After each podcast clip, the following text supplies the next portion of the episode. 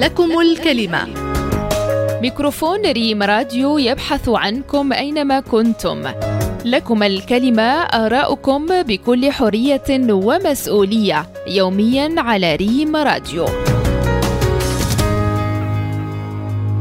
راجع لمجموعة من الأشياء. ربما تغير الصورة النمطية اللي كانوا واخدين الشباب على الزواج لأن شحال هذه كان الشاب ملي كيوصل مثلا ل 25 سنة 24 سنة يقدر إنه يتزوج ولو ما عندوش خدمة. اليوم الشباب وعاو كثر ولاو عارفين إنه خصو يتزوج راه عنده مسؤولية تابعة عنده واحد السيدة تابعة. ربما حتى المدونة ديال الأسرة ويعني القوانين والمواد ديالها اللي اللي تغيروا عطاو يعني واحد ولا واحد العقلانه ولا واحد الفكرة عند الشباب اللي ولاو كيفكر قبل ما يتزوج عارف شنو تابعه وعارف شنو شنو غادي يلقى من بعد هذاك يعني العقد ديال الزواج اللي غادي يسيني هو والزوجة ديالو. بزاف ديال الأسباب اللي كنشوفها أنا اللي كتؤدي لهذا المشكل هذا اللي من ضمنها أنه الشباب كاين ظروف اقتصادية خانقة اللي ما اللي كتساهم في أنه الشباب ما كيلقاوش خدمة ما كيلقاوش فرص ديال الشغل du coup ما كيقدروش أنهم يتزوجوا. حيت إلا ما كانوش فلوس normal أنه الناس ما غاديش يتزوجوا.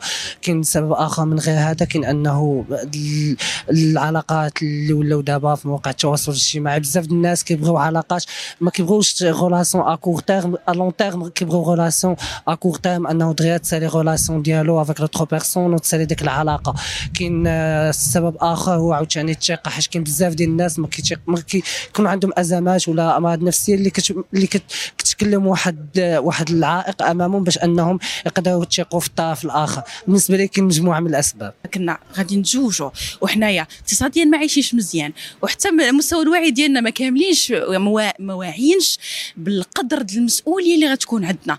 وحتى بالنسبة للمادة ما كايناش. إذا غنكونوا أمام أسرة متفككة.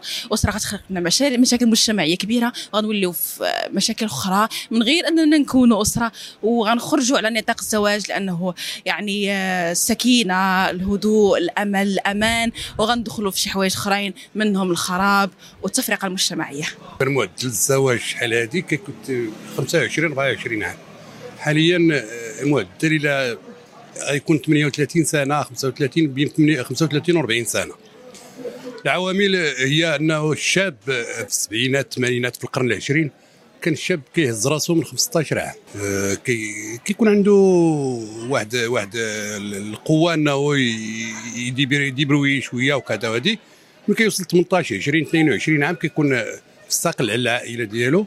وكاين فوارق بين المدينة والبادية. البادية عندنا الزواج مبكر علاش؟ انه كاين فرص الشغل في الفلاحة وكذا وهذه وفي الصناعة التقليدية وكذا واللي ما كايناش في المدينة. المدينة الشاب باقي في 30 عام باقي كيشد فلوس الجيب من عند الأسرة ديالو. هذا هو كاين وضع اقتصادي مربك